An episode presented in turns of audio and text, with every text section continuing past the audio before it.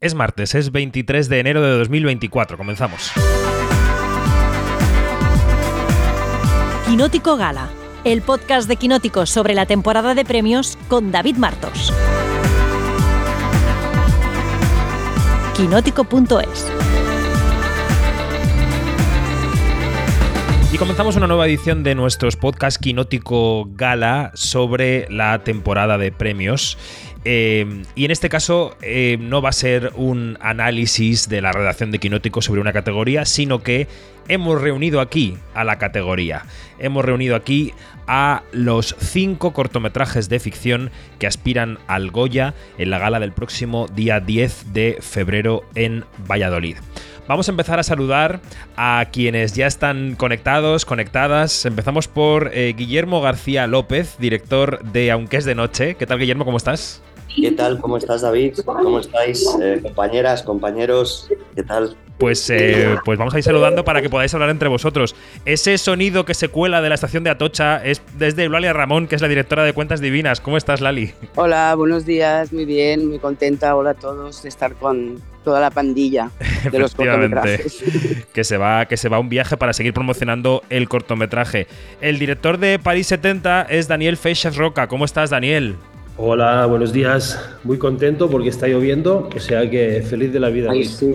Que en Cataluña se hace mucha falta, además, ¿eh? que, llueva y en Andalucía también. Hay, son dos, son dos lugares en los que hay mucha, mucha sequía.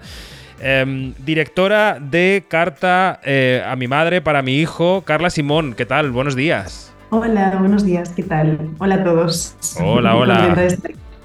Igualmente. Y eh, por La Loca y el Feminista tenemos a su guionista y protagonista e impulsora Pilar Gómez. ¿Cómo estás, Pilar? Hola, buenos días. Pues feliz de estar aquí con todos mis compañeros y compañeras y contigo. Muchísimas gracias a todas y a todos por estar. Sé que es un esfuerzo en medio de esta campaña en la que estáis eh, recorriendo platós, eh, haciendo coloquios para que vuestros cortos se vean. Voy a empezar por Lali, que es la que más prisa tiene porque va a tener que coger un tren en algún momento, aunque iremos salpicando testimonios. Em, ¿Cómo estás viviendo esta nominación al Goya de tu corto? ¿Cómo estás viviendo esta campaña para intentar, pues eso, que tu corto se vea cada vez más, Lali? Pues mira, eh, con una hiperactividad que no me esperaba, pero muy, muy contenta, muy feliz, muy emocionada y porque, vamos, porque no tenía, no se me había pasado por la cabeza que hace un tiempo que, que Cuentas Divinas pudiera estar nominado, ¿no? Y muy, no sé, estoy disfrutando mucho de, de toda la promoción, eh, bueno, me parece que es muy bonito el hecho de que nos juntemos casi todos y los de los cortometrajes y, y que y hagamos para, para, que se vean todas las, las, proyecciones que se están haciendo, para que esto llegue al público, no solo a los académicos, sino al público en este momento, ¿no? Entonces, bueno, pues estoy muy contenta, la verdad. Cansadita, pero muy contenta. El corto de Guillermo García López, que pasó por Cannes, ganó el Forqué hace unas semanas. ¿Cómo encaras, Guillermo, esta recta final de los, de los Goya? ¿Cómo lo estás viviendo? Bueno, pues contento también por, pues eso, pues por mostrar el, el corto eh, a la gente que, que, bueno, siendo un corto, pues es, eh, claro, es, este es un momento pues para mostrarlo, porque normalmente pues no, no, no suelen estar los cortos en, en una forma de distribución más tradicional y, y bueno, pues eh, el ejercicio de ir a los, a los pases y compartir la, la peli con la gente, pues es, pues es siempre una maravilla, pero como dice Lali, también cansado, ¿no? Eh, mmm, pero bueno, es un cansancio bonito, así que fabuloso. Sí. Y bueno, y alegría también compartir pues este, estos, no, este momento pues con, con, con, la gente que hay en este Zoom, que la verdad que, que está siendo muy guay. el otro día tenía la oportunidad de compartir coloquio con el equipo de La Loca y el Feminista en una iniciativa de la Comunidad de Madrid y coincidíamos con Pilar Gómez. Y claro, Pilar es que eh, ha acompañado este corto desde su también desde su primera semilla. Pilar, ¿cómo estás viviendo tú que ya estuviste nominada al Goya en otra categoría, en la categoría de actriz revelación, esta, esta nominación al corto de ficción? Pues, eh, pues la estoy viviendo con, con, mucha alegría, la verdad, porque para nosotras fue también una sorpresa y porque es un corto que nace como de, de un impulso de tirarnos a la calle, de, venga, vamos a hacerlo. Entonces, que todo ese impulso eh, eh, se, se, no, termine de esta manera, que para mí es una y para todas es una celebración, ¿no? Una, bueno, pues una celebración, una sorpresa, una casualidad. los premios son siempre raros e injustos, ¿no? Yo me siento ya premiada y, y, bueno, pues, pues cómo lo voy a vivir con alegría, con emoción, con ilusión. Me encanta encontrarme con Lali en los coloquios, con, con Guillermo, con Dani no he tenido la oportunidad ni con Carla, pero la verdad que lo que comparto con ellos, el resto de los cortos me encantan, así que yo qué sé, pues disfrutando, ¿no? que ya soy, tengo 49 años y habrá que disfrutar de estas cosas. Claro que sí. nena, te- eres una niña. Y fíjate, yo con 64 he debutado. O sea, es mi debut Pues como eso, directora, pues cosa Madre que, debutando todo el me- rato. O sea, que somos jóvenes debutantes. Exacto. Por supuesto, Lali. A, Carla Simón la pillamos escribiendo su próximo proyecto. Carla, que ganó el Goya a la mejor dirección novel eh, por verano hace ya eh, seis años, me parece, cinco o seis años, eh, y que presentó este cortometraje, Carta a mi madre para mi hijo, en el Festival de Venecia hace un par de ediciones. Carla, ¿qué se siente al encarnar esta, esta nueva personalidad, ¿no? esta nueva carrera al Goya desde otro punto de vista? Pues es, es bonito porque al final, no sé, para mí hay una cosa como muy natural, ¿no? De, de ir del corto al largo, pero también del largo al, al corto, ¿no? Porque son maneras distintas de, de encarar los proyectos y a veces, pues yo siento que con los cortos tienes una libertad que con los largos no tienes y, y- y les doy mucho valor, igual que, bueno, yo aprendo mucho, igual que aprendí mogollón eh, viendo los cortos también que están nominados, ¿no? Y eso, y nuestro caso es un poco raro porque, porque, claro, se estrenó en Venecia y en San Sebastián después, pero luego está en abierto en YouTube eh, por, por cómo, cómo era la propuesta de, desde el encargo que nos hicieron con este corto. Entonces, eh, he tenido como un proceso de, de, recibir como la, la, la recepción del corto de, de la gente muy distinto, que fue también muy interesante y bonito cuando lo pusimos en abierto.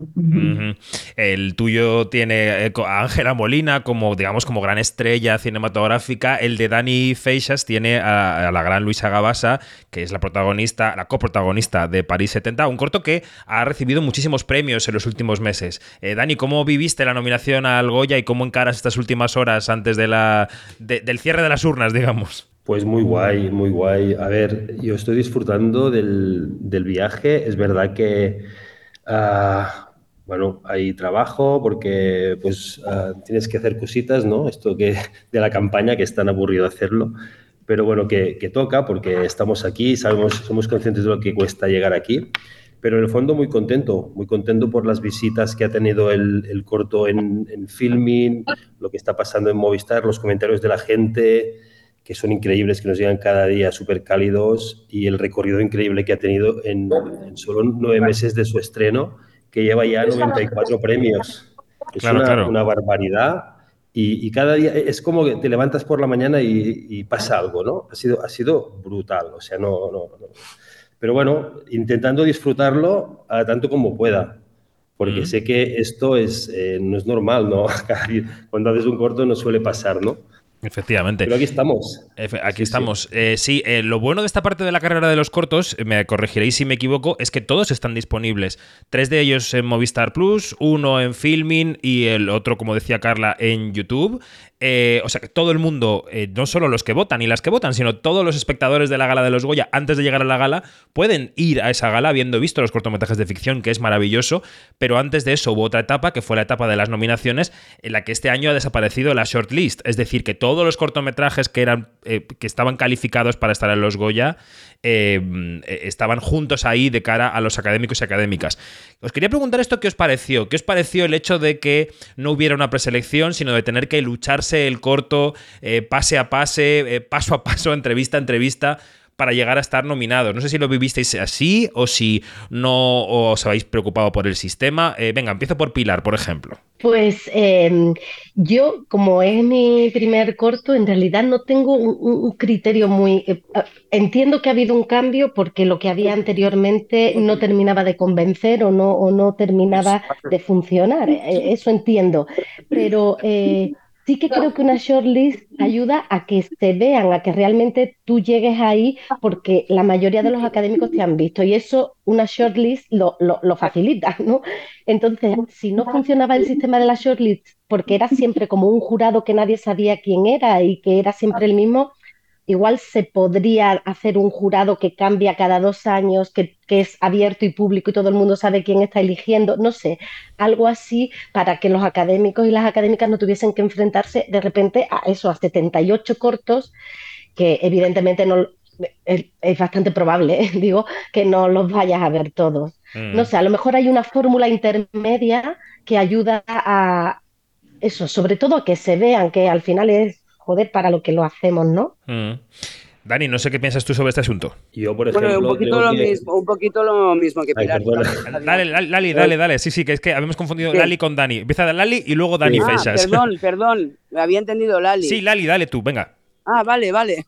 Eh, bueno, un poquito lo que dice Pilar, ¿no? Yo tampoco sabía, bueno, tampoco sabía en profundidad el sistema ni me preocupaba mucho tampoco, pero eh, una vez visto cómo era y cómo ha sido ahora, por un lado sí, es más, es más costoso porque lo que dice Pilar, tienen que haber setenta y pico cortos, pero por otro lado quizás me parece también más justo, ¿no? Porque ese filtro de las Orlis de pasar solamente 15 cortos, que es más cómodo para los académicos, por supuesto, ver solo 15, pero a la vez tampoco sabes muy bien qué criterios se siguen y quién es el que vota. Entonces me parece un poco eh, injusto, entre comillas, ¿no? Entonces me parece que esto, bueno, eh, hay que ver más, pero, pero todos tenemos la misma oportunidad. Dani, Dani Feixas. Bueno, pues yo, yo, creo que tiene cosas buenas y cosas malas, igual que antes, ¿no? Es lo, un poquito lo que comentáis. Si haces una preselección, son 15, es como mucho más fácil, menos estresante y más o menos controlas un poquito quién puede llegar si son 80, es la, es la selva, la, la, la, jungla, es como muy complicado. Es verdad que es más democrático, obviamente, pero por otro lado se pierden cosas. Yo creo que es un, es un trabajo que se tiene que hacer y se tiene que pensar. Yo creo que aquí los festivales de, de cortos tendrían mucho que ver, porque no es lo mismo inscribir un largo y que solo para inscribirse ya sea candidato, que un corto que tiene que pasar una selección. Si este corto pasa una selección, a lo mejor subiendo los criterios de, selección de premios para poder ser candidato, conseguirías que en lugar de 80 hubiera 30 cortos. Y esto sería una solución, creo yo. Sería igualmente democrático, pero ya, ya que corten los, los festivales, que hay un montón de jurados y profesionales increíbles que están viendo cortos y se los han visto todos. Entonces, aprovechar esto, ¿no? Ya.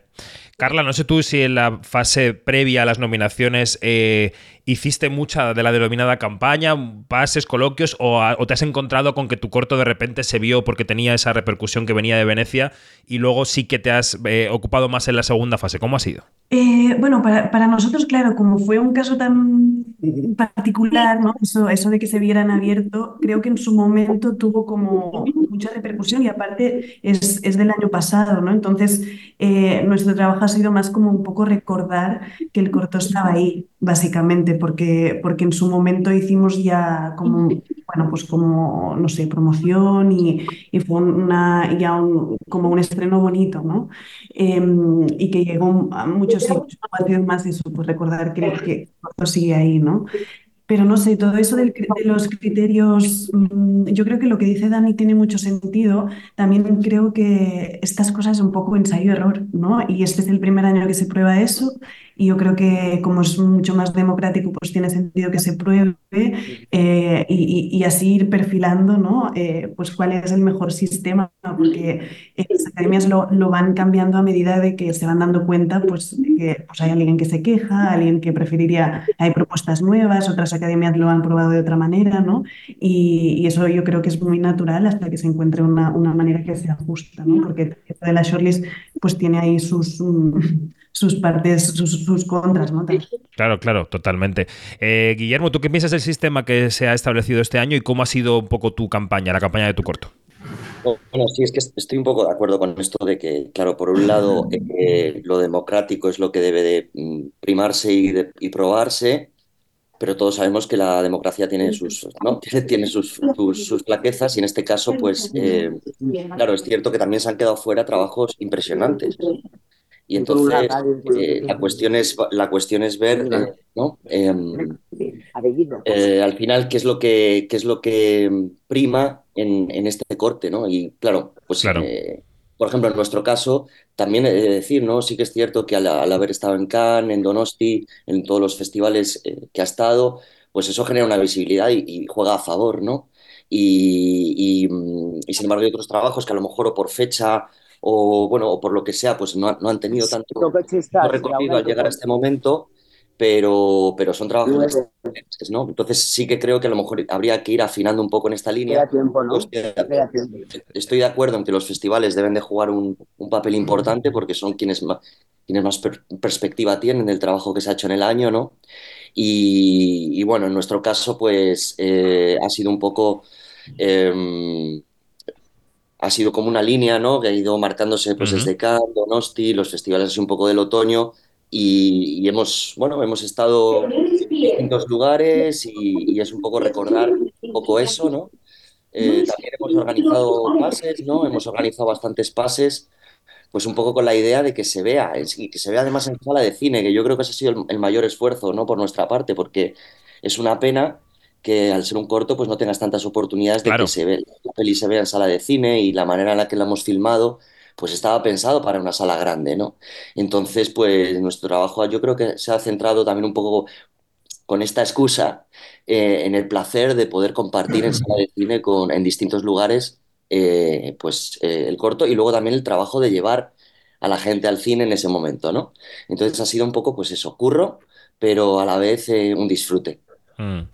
El otro día en ese coloquio que decía con el equipo de la, Loca y el Feminista también abordábamos otro tema que es la, visión que tiene la, propia industria y también el público en general sobre cómo se hacen los cortos en España y sobre si los cortos son siempre ese pedestal, ese primer paso para pasar a un largometraje. ¿no? Por, en el caso de Carla Simón está clarísimo que es un camino de ida y vuelta, como ella decía.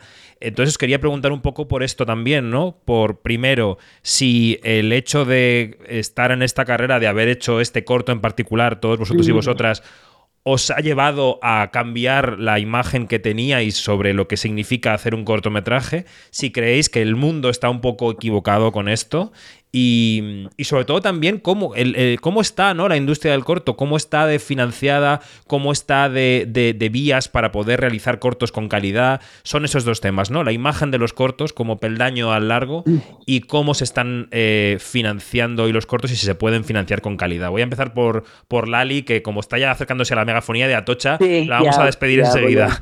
Lali, cuéntame. Una respuesta rápida. Ah, bueno, yo pienso, o sea, mi experiencia en cortos hasta ahora había sido como actriz y como jurado de algunos festivales. Eh, lo que han dicho Dani, lo que ha dicho Guillermo, lo que hemos dicho todos, realmente eh, es, a mí me ha sorprendido para bien la ruta, la, todo el recorrido que hay de, festivales, festivales muy buenos todos y en los cuales se presentan trabajos de mucha calidad. Yo creo que el corto está, ya ha salido de un sitio que estaba un poco agazapado y que no había una repercusión, ya ha salido de, eso porque se están haciendo trabajos de mucha calidad, eh, directores em, que han hecho cosas largos, premiados pues como Carla o como Guillermo que han hecho ya largos, vuelven al corto que efectivamente es, un, es, un, es otro lenguaje, pero eh, no deja de ser cine, ¿no? Es, y, y, efectivamente son trabajos con más libertad, ¿no? Y están cogiendo mucha calidad. Eh, por, mi por mi experiencia eh, con Cuentas Divinas, que ha tenido también un recorrido larguísimo de 50 y pico selecciones y, hemos tenido ya casi 40 premios y para mí ha sido sorprendente ver un poco em, eh, este encadenamiento que hay de festivales y cómo, como decía Dani antes, la calidad tanto de las pruebas como la calidad del jurado, ¿no? que me ha parecido una buena solución. Yo creo que los festivales tienen mucho que ver en que los cortometrajes ya mm, que tengan otro sitio y vayan llegando de alguna manera al público uh, eh, un poco más, que ese es el fin ¿no? y el objetivo. Y luego de cara a pensar en que, en que es la, la, tarjeta, un poquito de presentación, dijéramos, para el, para el largo, bueno, sí, supongo que sí, tampoco no, no creo que sea necesario ¿no? que, que, que, que un corto te obligue ya a hacer el largo enseguida, ¿no? Yo en mm. mi caso, por ejemplo, tengo previsto ya este año rodar el segundo cortometraje, complicármelo un poquito más y luego ya veré, ¿no? Porque claro, la financiación, eso es lo que tanto de largos como de cortos, lo que es el tema de financiación, pues bueno, eh, es un poco, te tienes que esforzar mucho para tener un buen presupuesto. Y sí, tienes ayudas eh, de aquí, de allá, de las comunidades, pero no, no son tan, ¿sabes? No hay un programa de financiación tan, tan claro y tan evidente de que todos podamos un poquito recurrir a él, ¿no? Efectivamente. Pues vamos a despedir ya a Eulalia Ramón, que es la directora de Cuentas Divinas, que, que, va a viajar y mucha suerte ¿eh? con, con, este corto muchas para gracias, Goya. Muchas gracias. Adiós, a todos. Igualmente. Adiós. Chao. hasta chicos, luego, chicas. hasta luego. Hasta pronto. Chao, Lali. Trasladamos la pregunta del corto como paso a largo a los dos directores aquí que, que, que ya han hecho un largo, que son Guillermo y Carla. Empiezo por Carla. ¿Tú esto crees que hay que desterrar estos mitos del corto como paso al largo? Sí, sí, totalmente. O sea, a ver, es, es, un paso muy importante antes de hacer un largo. O sea, yo no concibo mis largos sin haber hecho cortos mmm, para empezar, ¿no? Porque es un sitio donde, donde aprendí mucho, donde encontré qué quería contar, cómo quería contarlo, ¿no? O sea, como justo antes de verano hice un corto que, que para mí fue, bueno, o sea, que, que tampoco se, se, vio tanto, la verdad, pero fue como aprendí muchísimo, casi más que a veces con, con alguno de los largos, ¿no? Y, pero luego entre medio, yo, tanto de entre verano y Alcarrás como después de Alcarrás y la que estoy preparando, eh, he hecho cortos porque son, o sea, eso, son sitios más libres, más inmediatos también, ¿no? A veces con un largo necesitas mucha gente, mucho dinero, mucho tiempo, y los cortos tienen algo un poco más de, de inmediatez, ¿no? Que, que no te dola, que, o sea, depende, depende del corto, evidentemente. Hay algunos que se tardan mucho, mm. mucho tiempo, complejos, ¿no? Entonces, para mí la lástima real de los cortos es que, que la falta de encontrar sitio, o sea, como la manera de eh, exhibirlos, eh, de, de, como, bueno, pues que pudieras ir al cine y verte una sesión de varios cortos.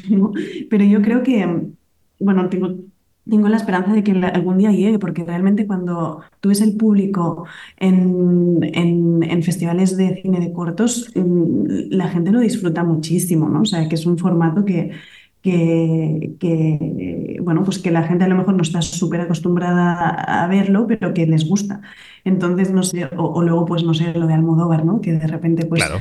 eh, eh, tiene pues sus cortos que, que, no son muy cortos, ¿no? Pero en cuanto, o sea, que, que, que, pues tienen una duración de media hora, lo que sea, y los estrena y la gente va a verlos, ¿no? O sea, que hay que también confiar de que eso podría pasar en algún momento, pero es verdad que es, es, muy difícil, ¿no? Y, y, nosotros, en el caso de Carta a mi madre para mi hijo, porque está en abierto y realmente ha sido un, otro tipo de, o sea, otra manera de exhibirlo que fue, bueno, es como un poco una prueba y, y a mí me ha gustado como el hecho de, de que lo estrenamos y, y, al momento teníamos un mogollón de mensajes de gente que le había gustado y es otro tipo de, bueno, es, es, también pues lo que decíamos antes, es como mucho más democrático porque lo puede ver todo el mundo.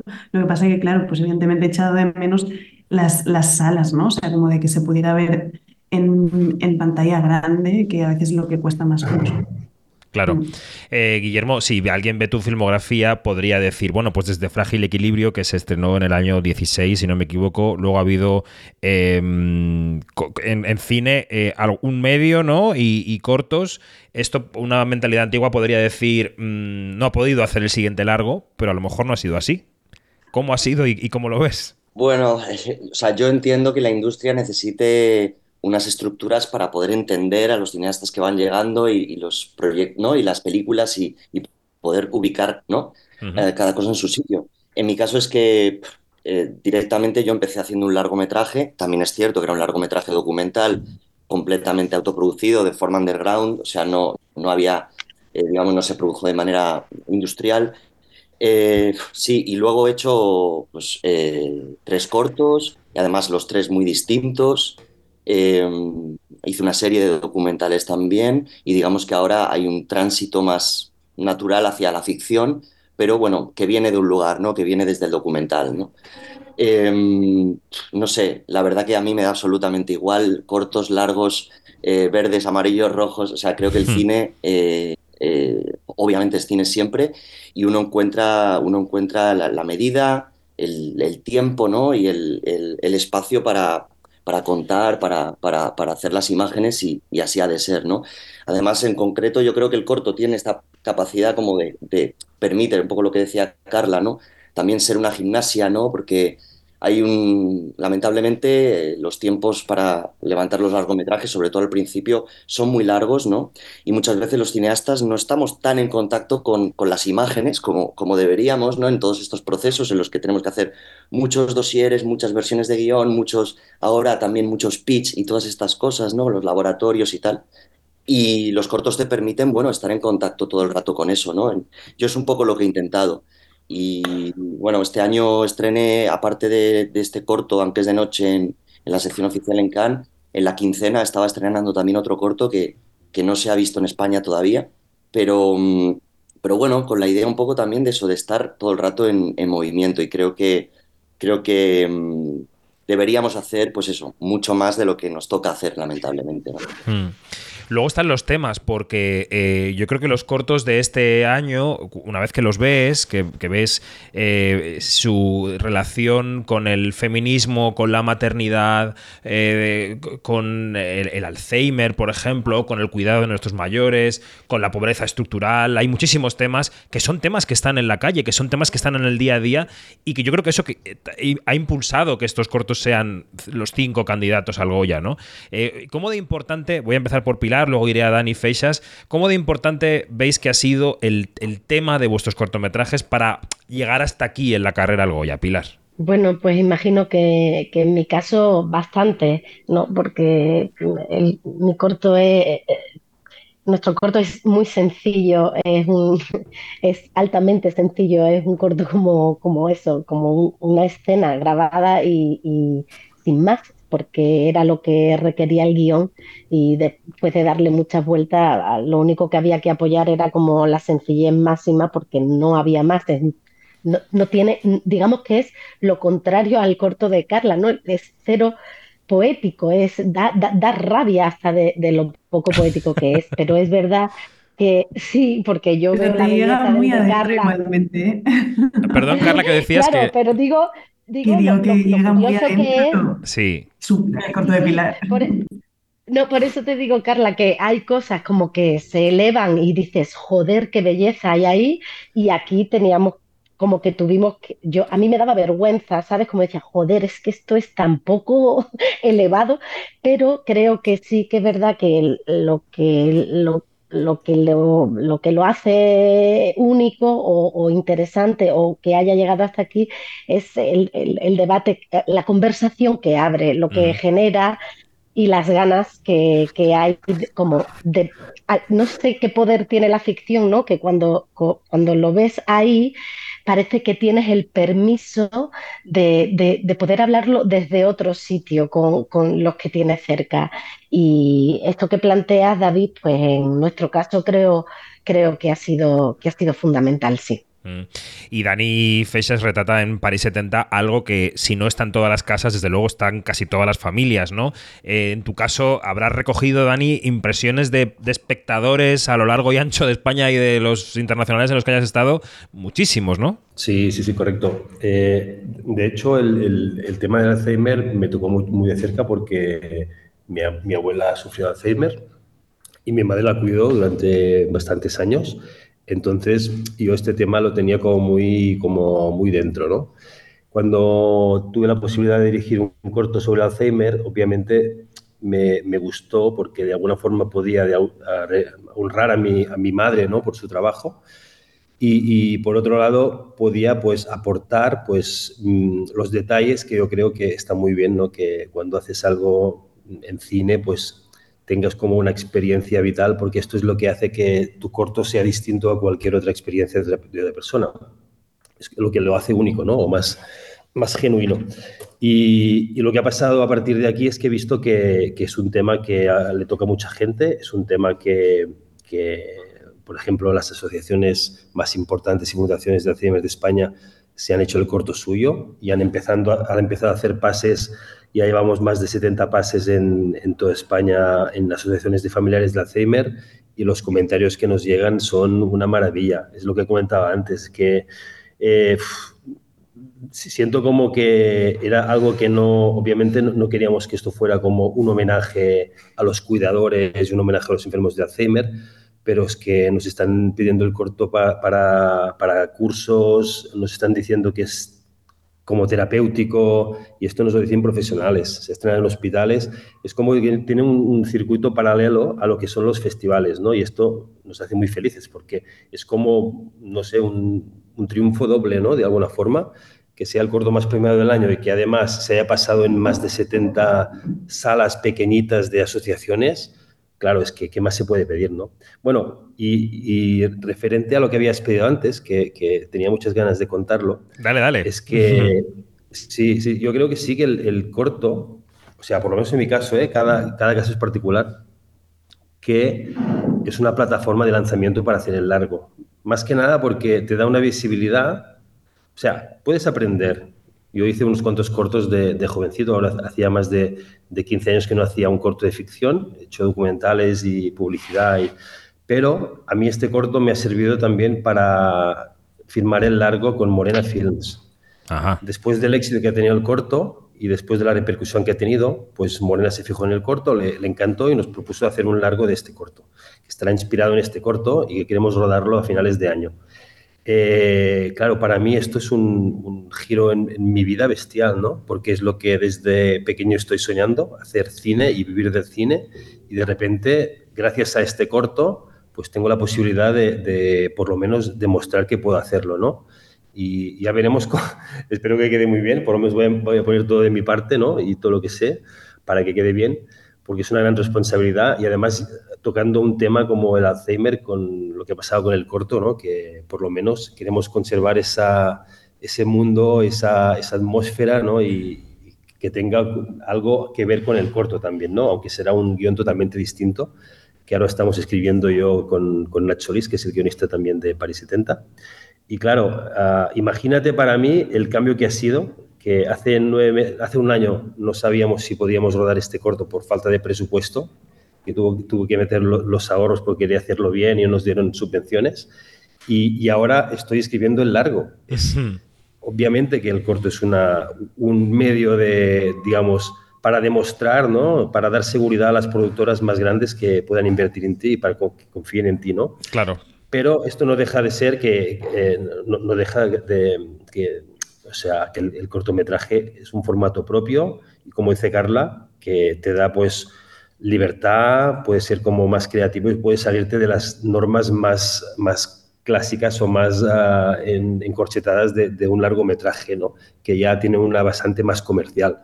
El corto lo, lo, que tienes es que puedes hacer lo que quieras, ¿no? Y esto mm. es, es brutal tanto como para aprender como para poder llegar a festivales más, más experimentales, ¿no? Sí. Pero bueno, pues, así, pues así de, feliz estoy. Muy bien. No, puedo decir nada más. Nos queda apenas minuto y medio para acabar esta charla y al hilo de lo que decías, Dani, quería hacer una ronda rápida sobre qué es lo siguiente que tenéis entre manos después de este corto que va a llegar a los Goya. Guillermo, empezamos por ti brevemente. Sí, bueno, eh, a colación un poco de lo de antes, a mí una de las cosas que más me ha gustado de, esta campaña y de este momento es que hemos utilizado toda esta energía también para, al margen de lo que es el corto en sí, que es una peli sobre los seres humanos principalmente, mm. más allá de un tema, pero sí que, sí que, bueno, evidentemente el universo donde se inscribe la peli, que es el, el sector 6 de Cañada Real, pues es algo muy importante y de hecho, pues bueno, ha, vuelto a poner sobre la mesa en el espacio público el debate sobre el tema de la luz, eh, que bueno, que bueno, esperamos que, genere pues eh, nuevas esperanzas, ¿no? Y, bueno, el otro día estuvimos estrenando el, corto en, la cañada y se, respiraba ¿no? esa, esa energía. Entonces, eh, bueno, ahora mismo efectivamente lo que tengo por delante es un el largometraje, ¿no? un largometraje difícil, muy difícil de levantar y que, y que, claro, el corto ha ayudado mucho a, bueno, a proyectar hacia, hacia, hacia el rodaje de este, de este largo y a salvar todavía los escollos que es bueno que hay que solventar porque son bastante complejos, ¿no? Mm. Así que nada, eso es lo que tengo por delante y de hecho estoy un poco, pues bueno, con esto de la campaña a ver si ya me puedo centrar completamente en el largo, ¿no? Y, nada, pues ahí vamos. venga, venga. Pilar, en 20 segundos, ¿qué es lo siguiente en tu carrera después de, este, de esta aspiración al Goya? Venga, muy brevemente, yo he estrenado, he codirigido junto con Sandra Gallego mi segundo guion, un corto que inicia su andadura ahora, estará en la semana del cine de Carabanchel y estuvo en la semana de los cortometrajes de Madrid y, eh, con dos actrices mayores, con Mariana Cordera, Cordero y Enriqueta Carballeira, que estoy contenta, ha sido mi primera experiencia como directora y estoy en el intento de escribir un, largo con David Planel sobre una idea mía. Genial, genial. Y Carla, ¿cómo va esa escritura de tu siguiente película?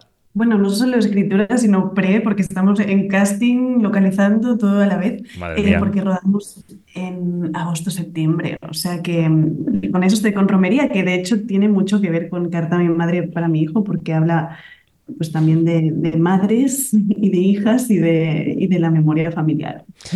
Pues Carla Simón, Dani Feixas, Pilar Gómez y, y Guillermo García López, muchísimas gracias a los cuatro, también a Laura Ramón, que estuvo con nosotros unos minutos, y mucha suerte en la carrera al Goya. Muchísimas gracias. Gracias. Gracias a ti. David. Un placer.